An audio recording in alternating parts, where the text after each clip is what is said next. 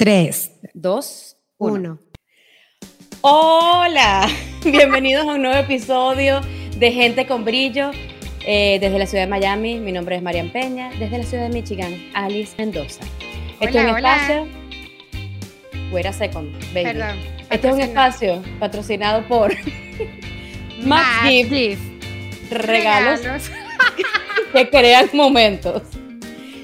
En la producción, Jonathan Tenepe, Paola Morelo. Y el día de hoy con una súper, súper, súper invitada. Así como dijo ella, venimos a hablar de tetas. Chicos, no se emocionen, los bebés de la casa, este es su momento. Porque hoy traemos con nosotros a Erika Urbáez Aguilera.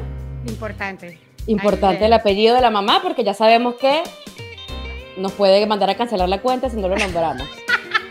Ella en sus redes sociales es conocida como arroba prolactancia, es un montón de cosas, entre ellas una mujer maravillosa que habla de tetas, de crianza respetuosa y por eso la tenemos el día de hoy. Bienvenida, querida Erika. Ay, gracias.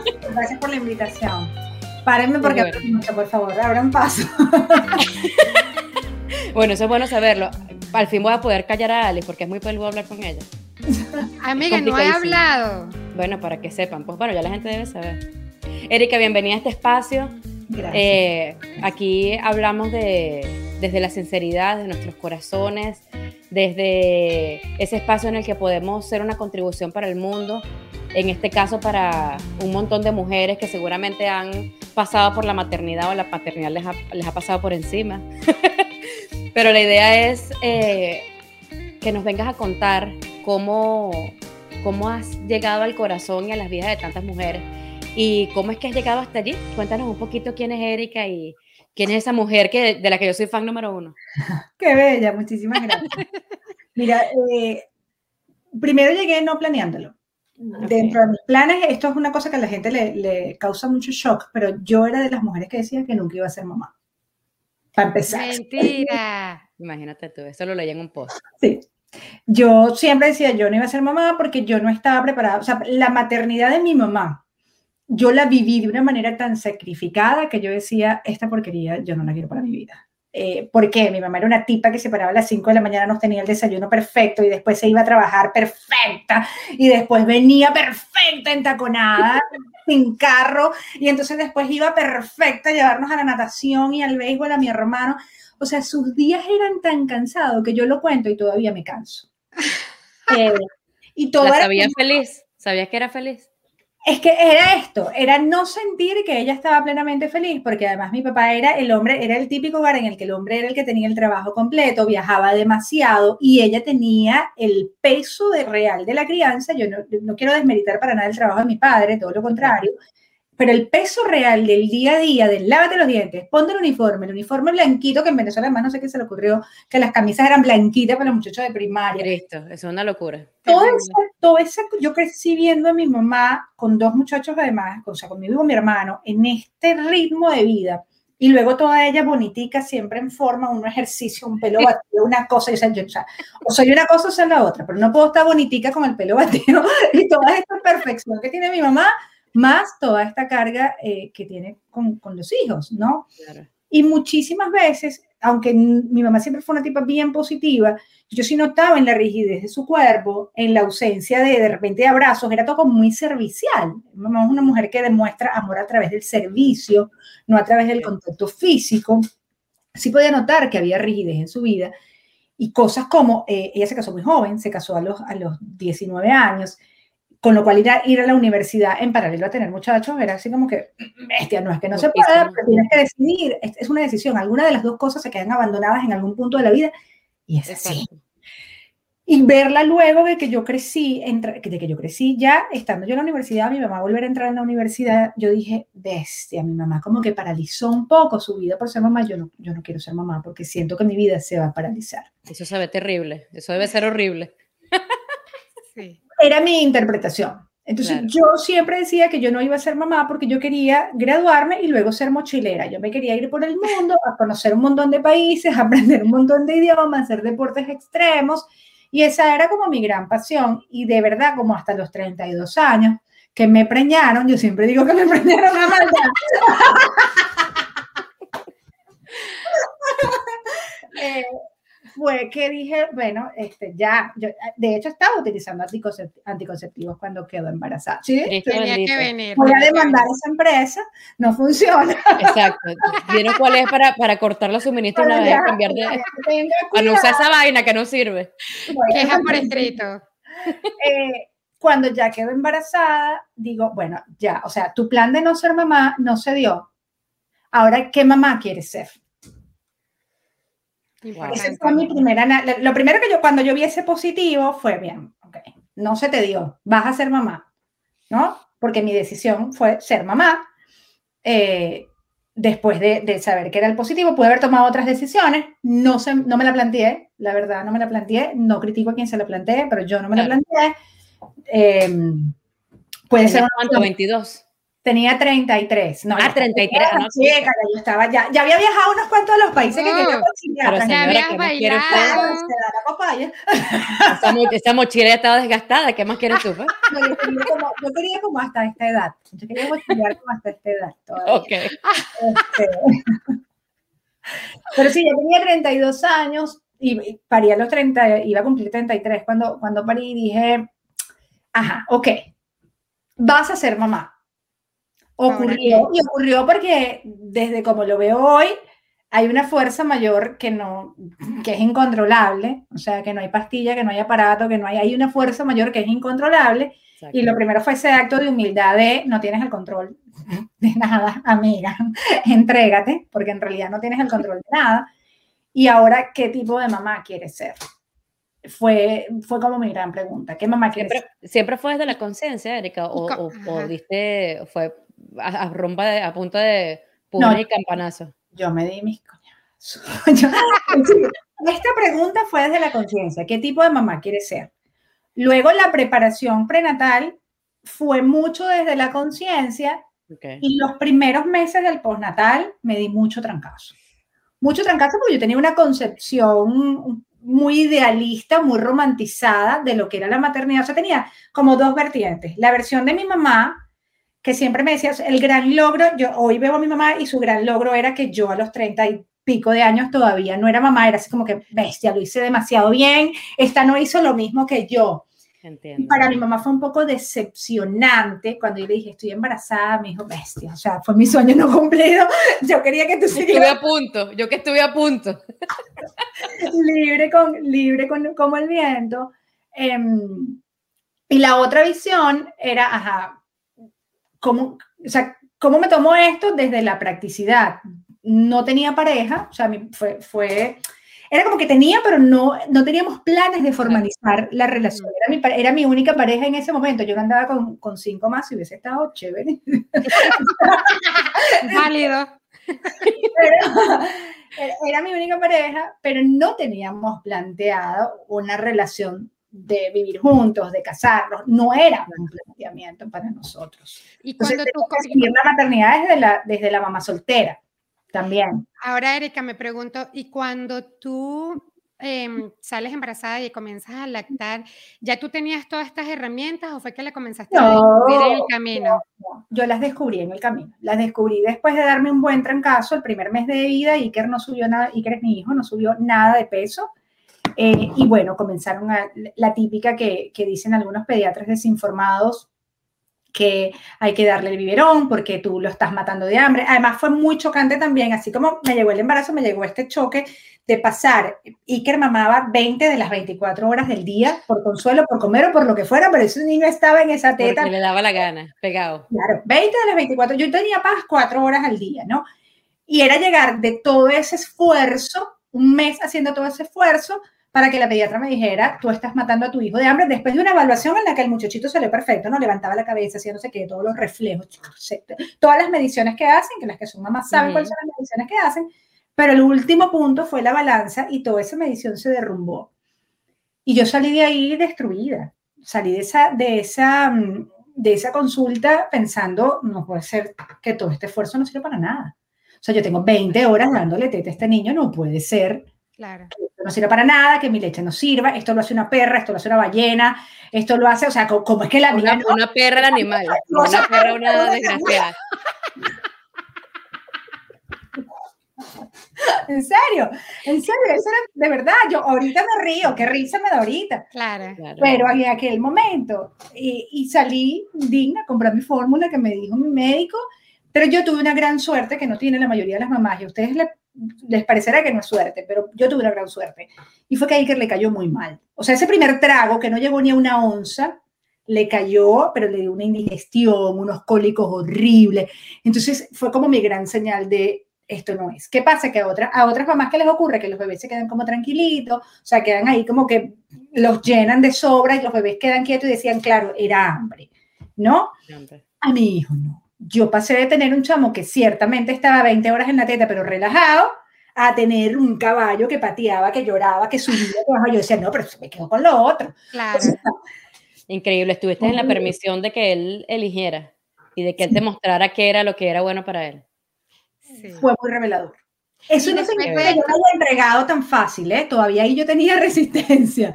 Eh, pero sí fue, sí, ese momento fue muy revelador porque de verdad la pasó muy mal. Fueron tres días pasándola muy, muy mal con ese poquitito nada más. O sea, fue ese poquito y ya. Claro. Erika, y después de esto fue cuando tú comenzaste a especializarte en prolactancia. Yo lo que hice fue primero renunciar a ese especialista que tenía en ese momento, irme a otro que no era especialista en lactancia, tampoco sabía nada y le dije, además lo aprecio, lo adoro porque me respetó tanto. Le dije, mira Alejandro, yo lo conocía además eh, de hace años, pero no lo elegí como pediatra porque era mayor. Entonces, bueno, uno con ese cuento de que más joven, más actualizado y una mujer que tiene más esto, que tiene hijos, mentira. Este, no siempre es así. No siempre es así. Y llegué y le dije, mírale, yo quiero dar pecho. Y él me dice, pero ¿por qué? Tanto sacrificio, una formulita, no pasa nada. Entonces, era así como que él intentaba dar ánimo y yo lloraba, lloraba, lloraba, lloraba, ¿no?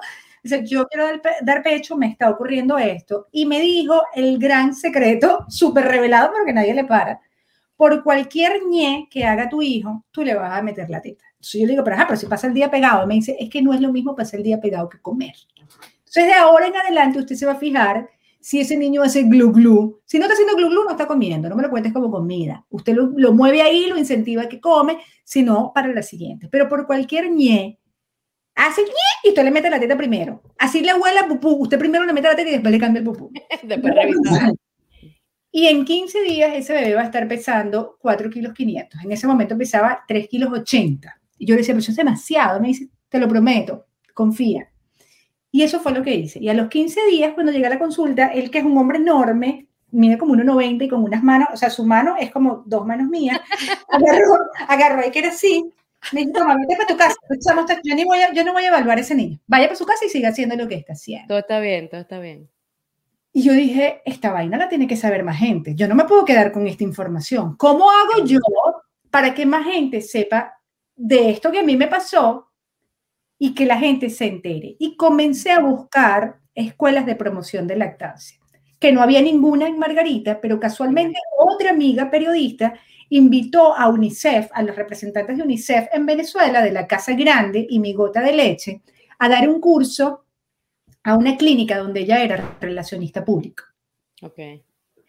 Y mi obstetra me llama y me dice, oye, yo he visto que ha estado, hasta, mi, obstetra ya sabía más o menos de lactancia, no era promotor ni nada, pero e, estaba bien identificado con el asunto. Y nosotros teníamos además otra amiga de la que él era también médico, habíamos hecho un grupito de WhatsApp de cinco mamás y nos llamábamos las amamantadoras anónimas, porque nadie nos entendía.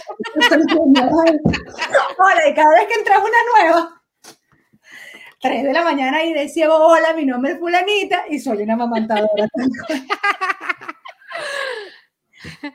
qué bueno, qué bueno. Dile a las amamantadoras, me dice, dile a las amamantadoras que viene un curso de promoción de lactancia. Y entonces fuimos y nos hicimos la formación completa de promoción que no te da, no es suficiente para dar consultas, no es suficiente para atender madres, pero sí para comenzar a hablar de esto. El primer paso es el primer paso para comenzar a decirle a otra mamá, consulta con Menganito, revisa estas cosas, quizás se la agarre, como para comenzar a darle tips. Es una conversación, no, te, no tienes la, las, la experticia como para dar una consulta de lactancia, pero sí para, comenzar a hablarlos entre otras mamás. Amamantadora se convirtió en 400 mamás. o sea, era un trabajón ad honorem, íbamos a los hospitales, íbamos a las clínicas, fue mucho de ir consumiendo experiencia. Y luego Claudia Sánchez de Celagma, yo comienzo a publicar en Instagram cositas, cositas muy experienciales y del trabajo que hacíamos con amamantadoras. Y Claudia Sánchez de Celagma me llama y me dice, he visto lo que estás haciendo en Margarita, mi familia es de Margarita, y me gustaría que estudiaras conmigo. Ella estaba abriendo la escuela. Yo fui la primera alumna y fui su alumna en exclusiva de wow. Y yo le dije, en mi ego, le dije, Claudia, pero ya yo soy promotora. Y me dijo, me sabe, literal. Quiero que empieces a estudiar conmigo desde cero. Y yo voy a ser tu maestra. Claudia tenía una experiencia increíble en bancos de leche en Venezuela, en promoción de lactancia humana, en congresos internacionales de lactancia. Ella defendió a todo el tiempo a capa y espada la lactancia materna y le dan el permiso, el Ministerio de Salud le da el permiso para abrir esta escuela, que además fue la primera escuela privada de lactancia que existió y creo que ahorita es la única que se mantiene. Yo creo que es la única que se mantiene. Me encanta lo que dices. Me encanta lo que dices porque de verdad que qué increíble que algo que debería ser sumamente natural, yo no sé desde qué momento comenzó todo a cambiar a que las personas por cuidar su cuerpo o por cuidar los senos o no sé realmente cuál sería como que el, eh, el asunto de cada mujer. Me gusta mucho tu, tu Instagram porque tú promueves algo tan natural, tan humano, que lo hemos perdido, en algún momento de la historia lo perdimos. Y yo quisiera, si me dan el permiso, de leer algo que hace poco vi en tu Instagram que habla un poco del cuerpo y dice, ese cuerpo que hoy notas con rareza y que no sientes que sea tuyo, acaba de gestar vida. Ese cuerpo que ves gordo y flácido acaba de crear un milagro. Ese cuerpo al que solo criticas al ver al espejo le brinda cobijo, alimento, contención a tu bebé. Ese cuerpo que no se parece al de las revistas, Instagram y páginas web es el cuerpo de una mujer real, recién parida, recién transformada. Es esto que llamamos mamá. Ese cuerpo es el único que tienes, el más maravilloso. Sería genial que pudieras verlo con el mismo amor que ves a tu bebé cuando sonríe espontáneamente. Asómate, desnúdate al espejo y dile gracias cuerpo por ser dador, sostenedor y protector de la vida. Y entonces así podrás empezar el camino de ser una madre leve. Se me paran los pelitos. ¿Sabes que se me acaba de la garganta? Me voy guarapo, mira. ¿Tú sabes qué me pasa? Ya me llama loca. Me pasa que a veces yo me levanto, escribo un post y es como, yo lo llamo una canalización. es como que si alguna cosa me entrara por aquí, directo por la coronilla y bla, a los dedos. A veces me pasa incluso que escribo con, con, con errores de dedo, que pongo una letra que no es, porque no puedo aguantar lo que quiero escribir. Mi, mi Instagram va más o menos así, no tiene que la marketing, la cosa. Y, y creció así, ¿no? Erika, coño, no me acordaba de ese post y me, se me aguó. Se me de verdad que no.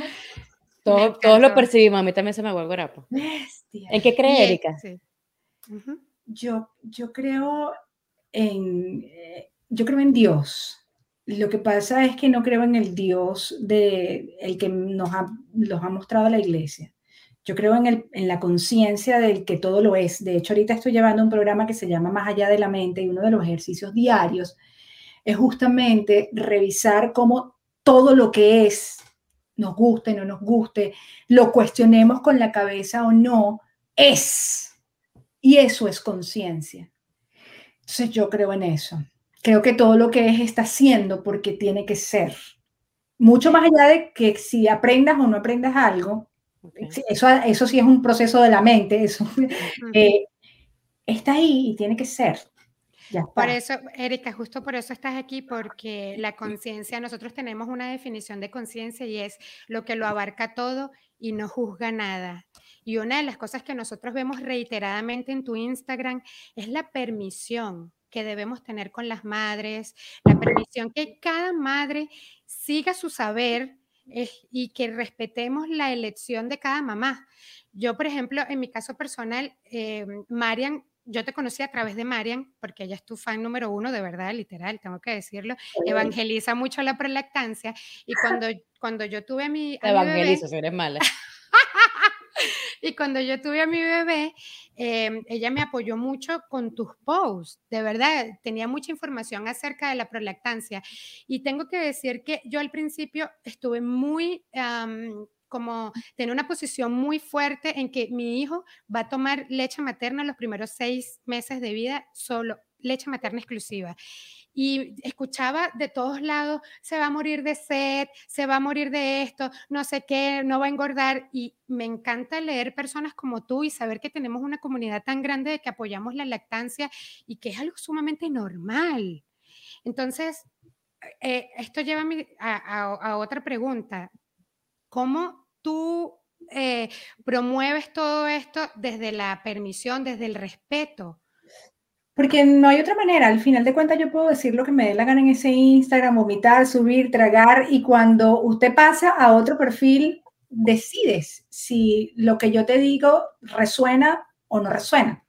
Por eso tampoco me duele lo que me diga un hater, a mí no me duele at all, porque sé que es un poco lo que está sintiendo y su manera de oye, de descargarse con alguien, ya que no lo puede hacer con nadie que esté enfrente, se, descarga conmigo y bien, por lo menos le estoy sirviendo para algo, ¿no? Por lo menos sirvo de poseta.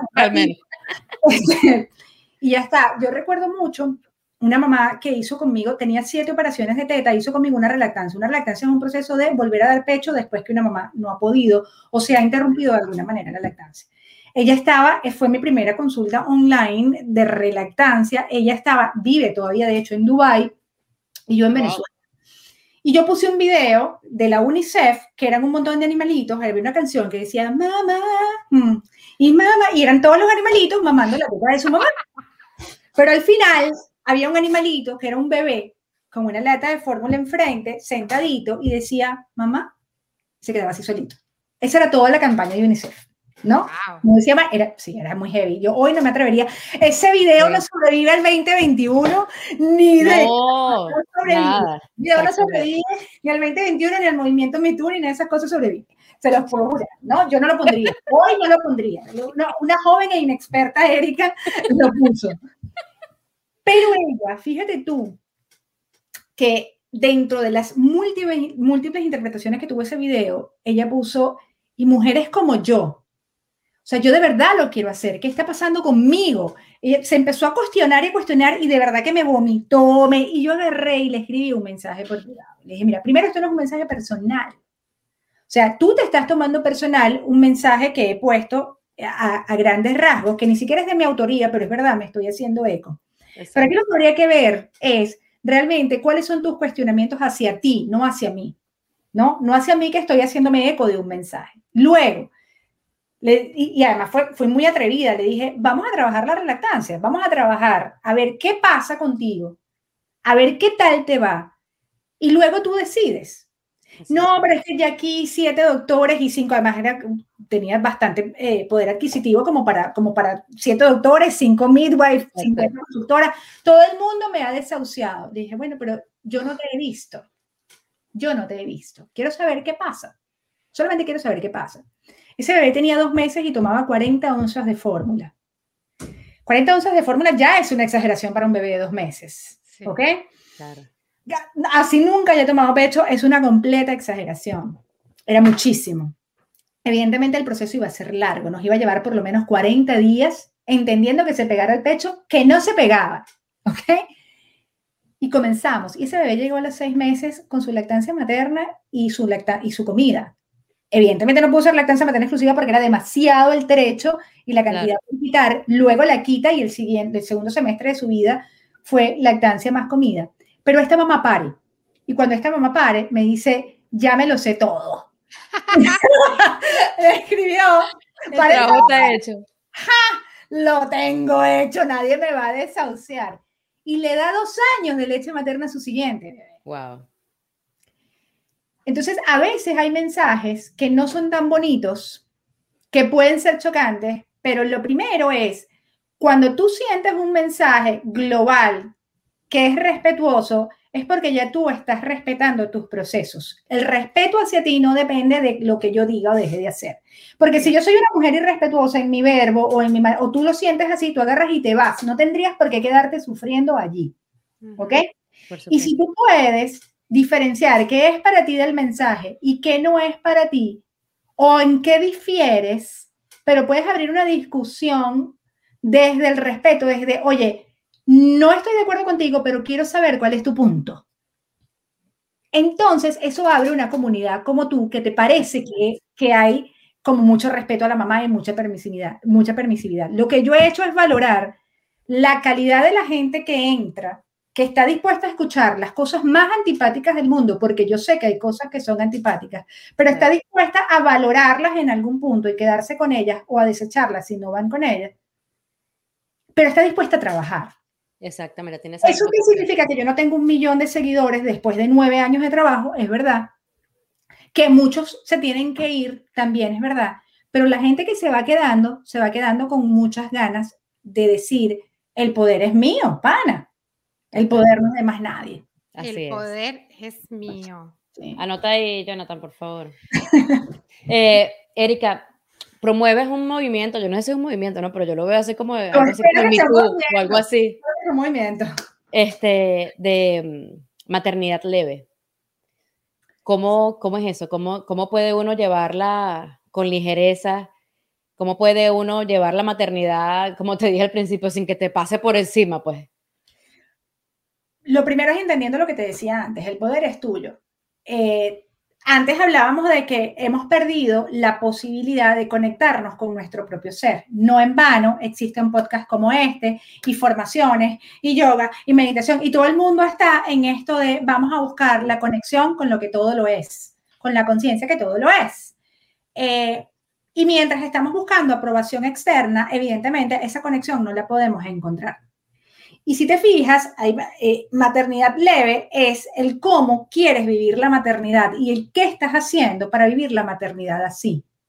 Pero la maternidad, no la maternidad es ser mamá, no engloba los platos sucios, la casa sucia, el trabajo, y eso, desgraciadamente, la mayoría de las mujeres lo meten en el saco maternidad. ¿Ok? Cuando yo hablo de maternidad leve, no significa que yo no trabaje ocho horas al día, que yo no lave platos, que yo no haga eh, los oficios de la casa, que yo no vaya a la lavandería. Es decir, yo todo eso lo hago. Es el cómo priorizo el sentirme, el fluir como mamá ante otras obligaciones. Cuando tu maternidad, cuando tu tranquilidad está supeditada a que la casa esté perfectamente ordenada, a esto que yo les hablaba de mi mamá, divina con el pelo batido y entaconada para trabajar, y de, cuando la maternidad está, la felicidad de la maternidad está supeditada a que primero esté listo y complacido todo el mundo afuera y después me empiezo a ocupar de mí, evidentemente maternidad leve es un concepto que te suena a porquería. O sea, ¿qué es esto? Real. Puede. Esto es una mentira. Pero no, maternidad leve es, yo tomo las decisiones sobre mi hijo, yo soy capaz de responsablemente incluso discutir con su padre si creo que no, que está haciendo algo que para mí no tiene que ver con el chamo ni con la manera como lo quiero criar. Yo responsablemente asumo las equivocaciones que cometo con mi hijo, porque las cometo. Claro, de eso, se, no, es que eso se trata, pero responsablemente asumo. Eh, me acuerdo una vez discutiendo, eh, era una discusión leve, no era, no era nada de gritos ni portazos ni nada con el papá. Me dice: El niño está así por tu culpa. Y yo me volteé y le digo: De bola. pero, ajá, pero pues, se la pasa conmigo. ¿Por culpa de que Por culpa tuya no es. Por culpa tuya que te lo lleva los fines de semana, no es o por culpa tuya que trabajas 12 horas al día, porque eso también lo viven madres que están casadas y que tienen su pareja allí. Por culpa tuya no es, obvio que es por culpa mía y yo asumo la responsabilidad, pero así como está, así como se bataquea en el piso y yo me siento al lado por culpa mía, también tiene otras cosas que a ti te fascinan y que tú disfrutas del chamo por culpa mía. Entonces yo te encontré tan ancha, ¿no? Así, ancha. Eso me encanta. Me encanta lo que dices, Erika, porque nosotras siempre promovemos mucho de que no existe correcto ni incorrecto. Lo que puede ser correcto para mí no es correcto para otra persona. Por eso cada quien tiene que buscar realmente qué es lo que va a funcionar en la vida de cada quien. Sobre todo cómo se siente, porque a veces te funciona para mantener el status quo, pero no te funciona internamente. Exacto. Entonces pierdes liviandad.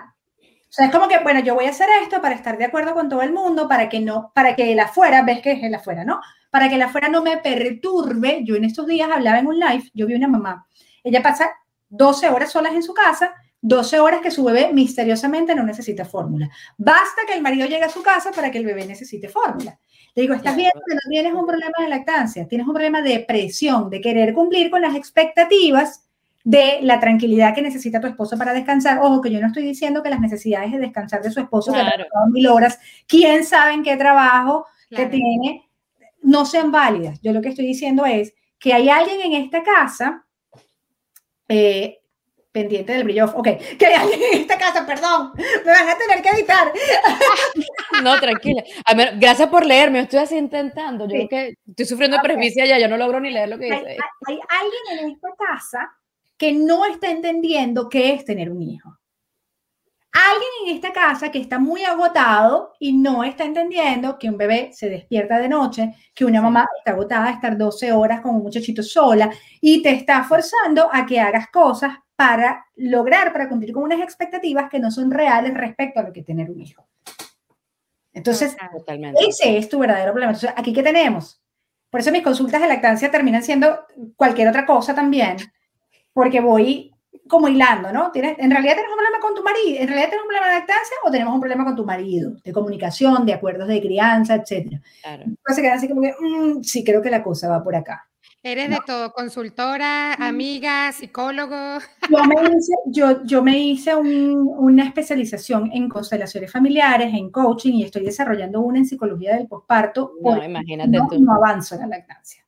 La lactancia no avanza si no tengo herramientas de psicología y coaching para yo poder ir con las mamás. Y para poder ver, saber, para poder saber también con qué me arrastra esa mamá. Esa mamá viene de teta porque su mamá no le dio teta. Esa mamá viene con qué actitud a la lactancia. Y además, además Erika, nosotros hablamos mucho, eh, nosotras practicamos eh, Access Consciousness, no sé si lo has escuchado antes. Sí. Y hablamos mucho de los puntos de vista. Realmente, ¿cuántos puntos de vista tiene uno desde que uno eh, sale embarazado?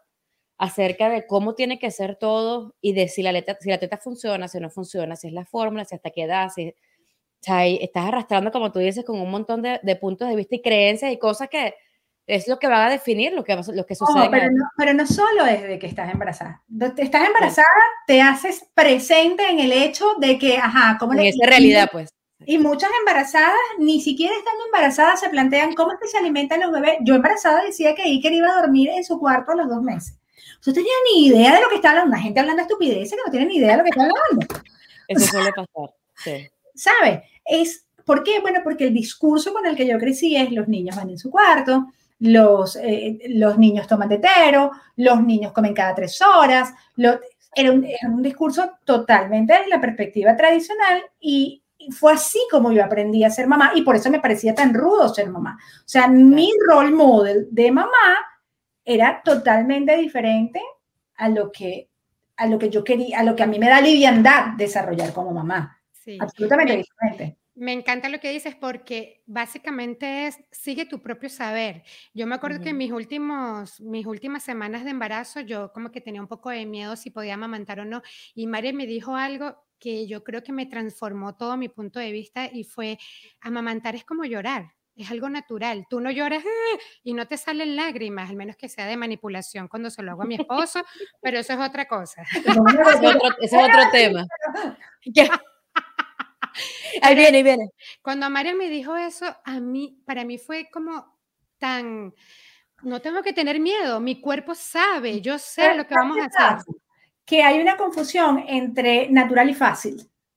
Entonces, cuando tú confundes el concepto de natural con fácil, con que te va a salir a la primera, eh, claro, vienen, vienen los problemas. ¿Por qué? Porque un bebé nace con, naturalmente con la expectativa.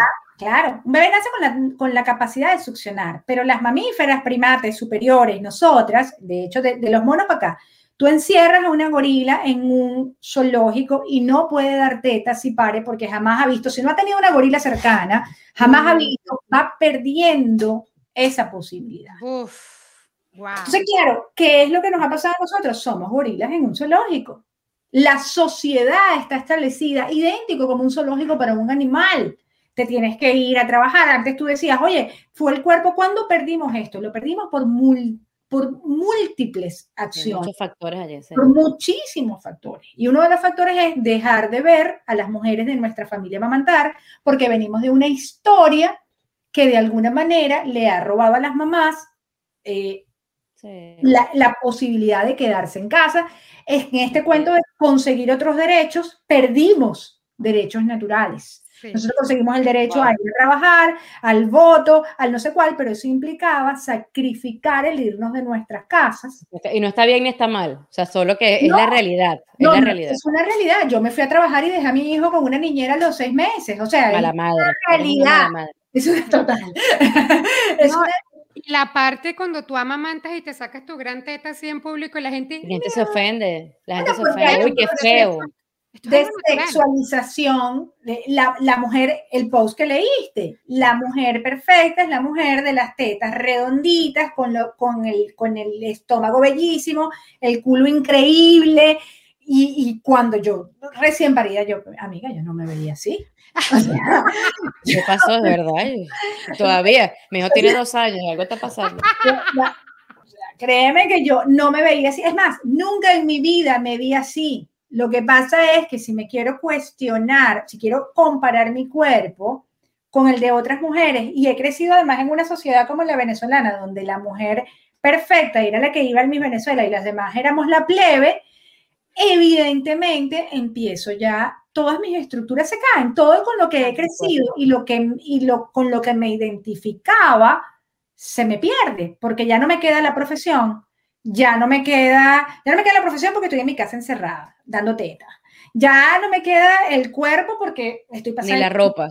Ya no me queda la ropa, ya no me queda ni siquiera el, lo máximo que era mío, que era mi tiempo. Ya no me queda ni siquiera mi propia intimidad, porque mi hijo me la aborda toda y no hay manera de quitarte ese muchacho de encima. Es demasiada intimidad entregada. Entonces, claro, todas las estructuras se caen. Y si no hay un planteamiento de eso, la maternidad se vuelve un desastre. Erika, dame, puedes compartirle, bueno, a mí y a todo el que nos escucha, ¿nos puedes compartir una herramienta para vivir esa maternidad leve? Una, un secreto, una cosa, una fórmula mágica. No, no hay una sola cosa, ¿no? Lo, lo, primero es saber que eres dueña de tus propias equivocaciones y que es importante en el camino equivocarte. Lo segundo es tener fe en algo, ¿no? Ojalá y fuesen nosotras mismas pero si no puedes tener fe en ti misma, por lo menos consigue algo de que aguantarte para comenzar a tener fe en ti misma. O sea, hay que creer en alguna cosa que te dé fuerza cuando ya sientes que no va más, que no das más. Y lo tercero, y no menos importante, es comenzar a tener algo que yo llamo escucha selectiva. O sea, a veces hay gente que habla y habla y habla y nos importa demasiado su opinión. Entonces, en el medio de esa escucha selectiva es preguntarme, ¿por qué me importa tanto esta opinión? Por ejemplo, ¿por qué me importa tanto que mi suegra diga que yo soy una mala madre? Cuéntame más. Mi suegra piedra cayó en mi techo. Esto es el campo. Exacto, exacto, exacto. Mi suegra tiene razón.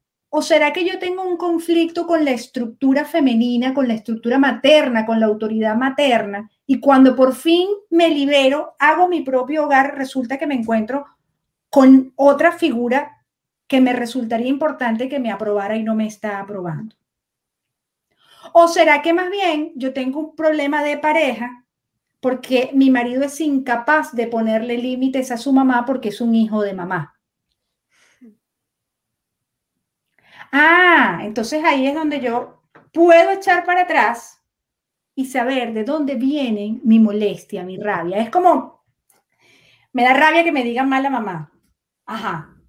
¿Por qué me da? ¿Quién me está diciendo que soy mala mamá? ¿De dónde viene? ¿Qué es ser, primero que nada, qué rayos es ser mala mamá? ¿Eso, eso existirá? Exacto. ¿No? No existe. ¿Y por qué me agarro eso, esa piedra, porque cae en mi techo? Entonces comienzo a ver la base de lo que realmente está formando la estructura de mi confianza y probablemente está débil y está débil por muchas razones, por la infancia, por la adolescencia, por lo que sea, y ya el tiempo no lo puedo echar atrás. En consideraciones familiares decimos que el destino no es lo que viene, no es algo que está escrito, sino esas cosas que tú no puedes cambiar nunca en tu vida. Es decir, yo pudiera haber nacido en el Palacio de Buckingham, pero no, nací en Caracas, pues en el hospital universitario. Ese, era el ese fue el destino.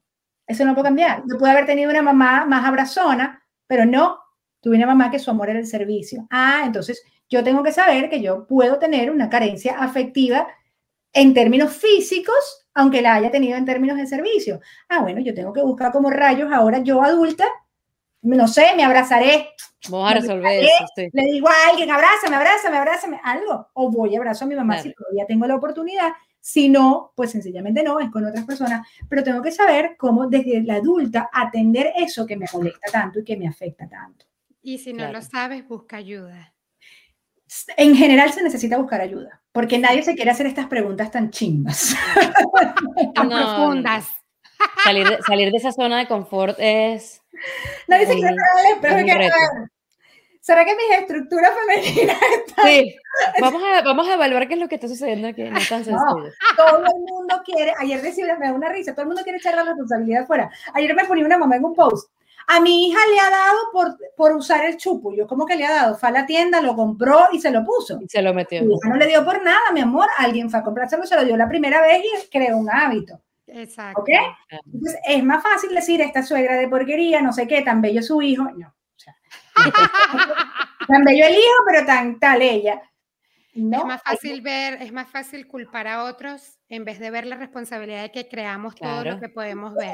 y yo no digo que no, que, que, que, algunas suegras no tengan su tumbado y algunas mamás no tengan su tumbado. No, claro. El tema es cómo, qué hago yo con ese tumbado que tiene ella y cómo pongo límites sanos y cómo me atiendo lo que yo estoy sintiendo con respecto a eso. Ah, bueno. Entonces ahí se me hace leve. Ahí la cosa se me hace leve. Correcto. no, es lo que, no, es lo que, no es lo que sucede alrededor, sino cómo gestiono lo que está sucediendo. Una vez, mi suegra estaba aquí un día y Iker, Iker es súper abrazón. Yo creo que yo me excedí en ese pleno de que mi mamá, me mi mamá no me da amor, diste de más. Este, qué muchachito tan mamero. O sea, así mi suegra que no es para nada, para nada cariñosa, pero para nada, pero ni verbal, ni de servicio, ni de nada, ¿ok? Olvídate de nada. Dice, ay, qué besadera, qué fastidio, me tienen harta. Pobrecita, le dolía mucho.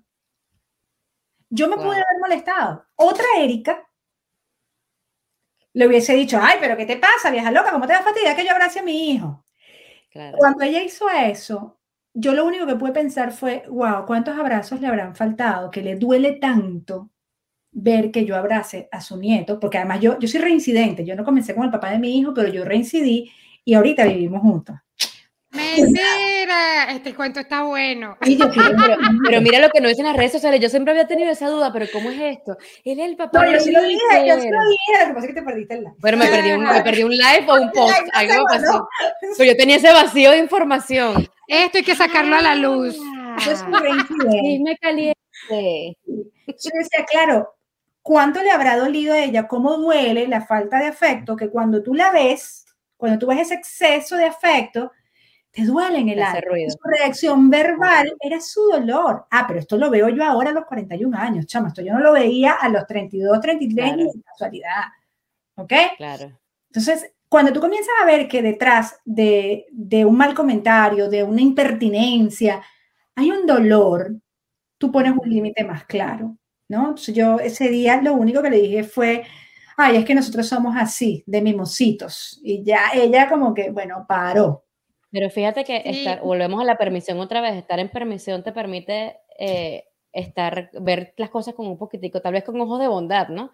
y evitar el juicio hacia con compasión. No juzgas, sino que simplemente permites sin que te afecte. Exacto. Me, tengo que confesar que me dolió que ella tuviera su niñez tan herida, pero no es mi peor. fue tu elección. Él tendrá que hacer sus cositas, buscar ayuda. Además, porque entiendo que si yo estoy metida en una familia con esa, con ese con esa posibilidad de escasez afectiva, que además también tengo yo, yo tengo cosas que trabajar en mi pareja. Entonces eso me, más bien me lo traje para mí, lo que era para mí. dije, bestia, ya aquí se me empiezan a cruzar, ya los cables me comienzan a conectar. Ya sé que tengo que... Luego de este comentario, fíjate que es un comentario que si tú te quedas en qué vieja tan impertinente, no sacas nada. Pero si te quedas en, si te vas un poco a, bestia, cuánto dolor puedes sentir aquí, o cuánta rabia, o cuánta ausencia, o lo que sea, lo que se te ocurre en ese momento, que en general... es aquí que, no estoy viendo, que es, el, que es lo que se está mostrando. Que exactamente, te lo puedes traer a lo que sí puedes resolver contigo. Contigo y con tu entorno familiar y lo que sí es tuyo. Entonces yo me traje lo que sí era mío. Lo que sí es tuyo. Lo que Qué sí. chévere. Entonces, ese, hijo, dale unos abrazos a tu mamá, porque por favor. unos cuantos abrazos para ver si, si, si bajamos esa rueda. Suaviza, sí, suaviza. Claro. Erika, me quedo con eso, de verdad, muchas gracias. Ahora, eh, nosotros tenemos una sección que se llama modo brillo off, que yo creo que ya no las contaste, pero nos puedes contar otras, en donde eh, nosotros eh, contamos hay alguna situación, alguna anécdota donde no hemos brillado tanto así como hubiésemos querido, pero ¿qué, qué, eh, dónde está la parte oscura de Erika? Yo, la parte oscura está todo el tiempo. Yo tengo un carácter endemoniado, yo soy como un león enjaulado. de hecho, mi, mi, tono de voz es que es así, mis expresiones faciales son súper súper grandes. Eh, lo que pasa es que yo lo he ido suavizando con compasión hacia mí y hacia los demás. Pero no todo el tiempo soy tan asertiva conversando, ni todo el tiempo soy tan compasiva. Incluso con mi, que, creo que los peores momentos, los primeros tres meses de mi maternidad, eh, mi momento de mis, todos mis días eran de brillo porque yo decía, esto es una mierda, yo sabía que ser mamá iba a ser una mierda porque no me. Claro, o sea, eran como... Pero es verdad. Claro. O sea, decía, que yo tengo una, una, guía que se llama Los 10 mandamientos de la maternidad leve y la primera frase era, los primeros tres meses de mi maternidad fueron una mierda. comienzo con eso, bienvenido a este, este curso. Suavecito. Si estás en el mes uno, te faltan dos mamitas, aguante. Así de suave. Entonces, imagínate lo que es vivir, de verdad, yo me despertaba llorando decía, esto no puede ser la vida, esto no puede ser la maternidad, esta porquería. Bueno, porque estaba en mi expectativa de que me tenía el, que... El es muy rudo. Claro. Además, muy rudo, sola, pero sola incluso porque yo vivía en la casa de mi mamá, que para, para allá, o sea, yo pasé, no vivía, yo tenía mi casa, y en el posparto mi mamá me dijo, tu casa tiene escaleras, mi mamá tenía problemas de la columna en ese momento, tu casa tiene escaleras, y de verdad que yo, para ayudarte, subir y bajar, 20 para la casa. Y al día 15 le dije, ¿sabes qué? A mi, mamá, a mi mamá, chamo, eso no se le hace una mamá. a mi mamá y a mi papá, mi mamá me hacía mi desayunito, mi papá me picaba el manguito que me bajaba de la mata, pero claro, evidentemente eran unos señores mayores que, que se querían meter en todo. Obvio, además yo estaba en su territorio, cometí el error de irme a su territorio, con lo cual les di toda la cancha para que se metieran en mi vida. Vamos a ver, ¿no? Por supuesto. Y le dije, ¿saben qué? No los soporto más. O sea, olvídate de comunicación asertiva. Es más. Constelaciones, yoga, meditación. No, nada, olvídate de eso. Los soporto tan poquito que prefiero irme sola a mi casa. Y agarré mis peroles, agarré mi muchacho, agarré mi carro, monté a mi muchacho en la silla, 15 días de nacido, y me fui a mi casa. Luego andaba pidiendo cacao, por supuesto. por favor. Andaba, andaba, pidiendo cacao. Mamá, si tienes chance, tú me podrías mandar un poquito de comida, que no me da tiempo para darme la comida. Aunque sea un par de manguitos. Yo te quiero. Yo te quiero. Entonces mi papá, mi mamá nunca me fue a visitar, por supuesto, su odio, así en su máxima claro. expresión, ella tenía su derecho. Ahí comencé a ver con compasión también el hecho de que, de que ella lo que estaba era intentando ayudarme, aunque a un, y a otro momento súper off, ella me estaba diciendo, ese muchacho no pasa como mucho tiempo pegado en la teta. Y yo dije, ¿tú qué coño vas a saber si no me diste ni un día de teta? Ay, qué mal. Todo mal, todo mal. todo mal. Todo mal, todo mal. Ay, ¿Te hablas con tu mamá? Chichita, si no tienes ni idea de lo que la maternidad me ha permitido cenar. No, pero por un mes mi mamá no me fue a visitar. No fue a visitar Ay, a su nieto. Yo evidentemente le dije, sé que, fui, sé que fui demasiado ruda, pero de verdad yo necesito, yo le decía a mi mamá, tienes que entender, estoy siendo una mamá soltera, no me estoy encontrando, o sea, si sigo viviendo la vida fácil de que tú me llevas el desayuno, no me voy a encontrar en la maternidad y además estoy atormentada porque además mi mamá es la típica eh, vieja popular de la cuadra que todos querían venir a conocer al nieto. Yo no tenía mi privacidad, en mi casa no iba a ir nadie porque es otra cosa bien off que tengo, que yo soy súper diablo sola. A mí no me gusta la visita, a mí no me gustan las fiestas en mi casa, a mí no me gusta nada de eso, nada. ¿No? Este, yo necesitaba ese espacio en soledad. Y ella me dijo, la verdad, hija, es que yo cuando parí hice lo mismo que tú. Yo no me quedé en casa de nadie. Mm, tu abuelo, mi abuelo la llamaba la tigresa, porque era, o sea, no le podían ni ver a los hijos. Y luego fuimos limando. Y luego mi mamá entró en un proceso terapéutico también. Las dos entramos como en un proceso de crecimiento terapéutico en paralelo. Y wow, ahorita es que es un reconocimiento absoluto de la maternidad de los dos y de la maternidad de las dos. Bueno, este, el, el, ¿cómo es que dijimos en el capítulo, en uno de estos capítulos, que a veces el bien viene disfrazado de mal? El bien. estoy de bueno en esto que está pasando que no estoy reconociendo. Sí, sí. Y de, de, verdad, Erika, eh, para nosotros ya finalizar este espectacular episodio, no sabes cómo me he divertido. Muchísimas gracias por mostrarte, por ser tan vulnerable y, y, yo creo que esa es la clave de tu éxito, que tú te muestras tal cual como eres y no, no, no es algo que una madre sufre en soledad, sino que es algo que todas pasamos. Entonces me quedo con el sigue tu saber, está en permisión, la vas a cagar, pero no importa, aprenderemos de nuestros errores. Yo, yo siempre le digo a las mamás, yo con mi crianza respetuosa y todo mi cuento, por algo tendrá que pagar terapia a mi hijo, alguna historia tendrá, no sé. Claro, porque uno no sabe lo que no sabe. Yo ahorita no, sé lo que estoy haciendo mal. Yo juro que me lo estoy sabe lo que no sabe. que se lo está comiendo. Uno no sabe lo que no sabe. Yo siempre digo, uno hace lo mejor que tiene con las herramientas que tiene. uno, hace, uno, hace, lo mejor que puede con las herramientas que tiene. La que tiene. Lo que es importante es constantemente estar evaluando las herramientas. El cuchillo está bien afilado, tengo el destornillador que es, tengo el de estría en vez del de pala, ¿qué estoy haciendo? Eso es lo que hay que estar constantemente en revisión, ¿no? Y que no podemos abandonar. Pero capaz mañana Iker me manda una carta diciéndome, bestia, mamá, el otro día que me dijiste no sé qué, me heriste mucho y fue hace 20 años y bueno, capaz. Muchachos. Puede que y tengo que terapia. para eso también. Para terapia, nosotros hemos hecho terapia. ¿qué tal? Así mismo, que busque ayuda. Que busque ayuda. Ahorita me dice que fastidio, eres la más fastidiosa del mundo. Y digo, bueno, cómprate otra. Vaya Vaya y busque. Vaya y busque una que sirva mejor que esta. Cómprate otra. Me dice, no, mamá, no se puede comprar. Mamá, si le dije, si se pudiera comprar, te comprarías otra. Me dice, no, mamá, qué fastidio conocer otra mamá. Y a ti por lo menos te conozco. Mejor malo conocido que bueno por conocer. Claridad. Lo que tienes claridad. Uy, esos niños, esos niños tan crueles, ¿ah? Pero ¿qué es esto? Estos niños de hoy en día son así. Yo tengo una de nueve también, es acidita. Tiene su cosita.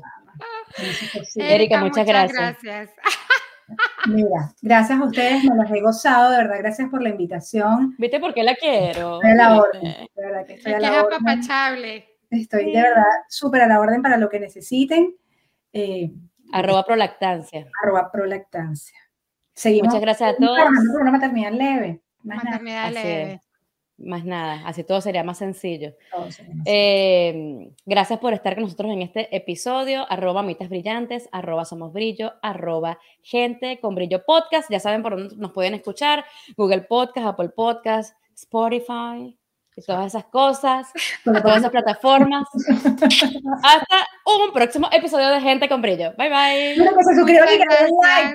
Ay, por favor. Mira, ese like al podcast, por favor. Por favor. Erika, ¿tú tienes, tú tienes gente, por favor, ayúdanos con eso, pues. ¿Cómo no? Por supuesto que sí. ¿Cuándo sale esto? ¿Cuándo sale esto? Yo quiero publicar. Pásenme unos clipsitos para publicar. Pronto, pronto, pronto. Está bien. Productor. Gracias. Productor, anota, anotación. Un abrazo para todos. Muchísimas gracias. Gracias, mi amor. Erika, I love you so much. Ay, chama, qué divertido. Y qué rico poder decir groserías. Esta gente no me dejaba decir groserías. ¿Tú puedes creer eso? No me dejan decir groserías. Nada, chama. No, yo estoy de... Fue culpa de Erika. Erika me obligó. Lo que pasa es que Jonathan y Paola son muy de la antigua. Pero esa gente es joven. Esa gente es joven. Pero, son anticuados. Sí. No, esa gente no. Esa gente es joven. Sí, no, no, no, no. no ya podemos decir groserías.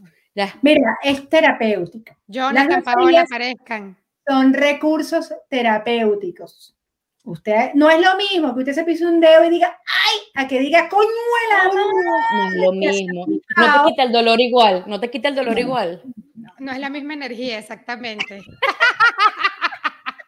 Erika, gracias, gracias, gracias. Gracias, Erika. Ya que no, hubo Sí, un momento que gracias. en la pantalla se, se fastidió un poquito. ¿A ustedes les pasó lo mismo? No. Sí, sí, hubo, eh, en algunos casos se paró tu cámara, después se paró la de Alice y después se paró la de Marian. Ah, Pero ok. eso después en la edición lo acomodamos. Ok. Ujú. Sí, tranquila. Ellos cuando no, cuando no sale mal, ellos ponen un poquito en la imagen. Seguro vamos a tener cara de perro. Nos momento. ponen un perrito. Apenas en en la semana que salga el episodio te avisamos para que estés atenta. Igual siempre Paola está haciendo corto- corticos así para ir promocionando el episodio. Pero yo imagino que faltarán como dos semanas, creo yo. Pero me tienen que etiquetar, chamo, porque Instagram es una porquería. Siempre, no siempre, siempre etiquetamos. Es, o sea, el Que igual te los enviamos por si acaso. me cuesta Exacto. un montón. Entonces, para ver qué tal. ¿Ok? Y poder Gracias, gracias, gracias. Estuvo muy Gracias, nice. Thank Sí, you so demasiado. much. Queríamos hablar más, chicas. Me hubiese Gracias, gustado Erika. hablar tantas Te cosas. corto, te corto, te corto. Yo hablo mucho más. Segunda parte. segunda parte. Segunda parte. ¿Cómo estás? Gracias, mi amor. Madre de nueve años, ácido. Sobre todo. Chao. Bueno, queridos. Bye. Muchísimas gracias. gracias. Bye. Gracias. Marica, estuvo veo. largo, estuvo largo, pero es que estuvo bueno. Bueno, para mí, no sé si es porque soy mamá. ¿Para ustedes fue interesante o aburrido?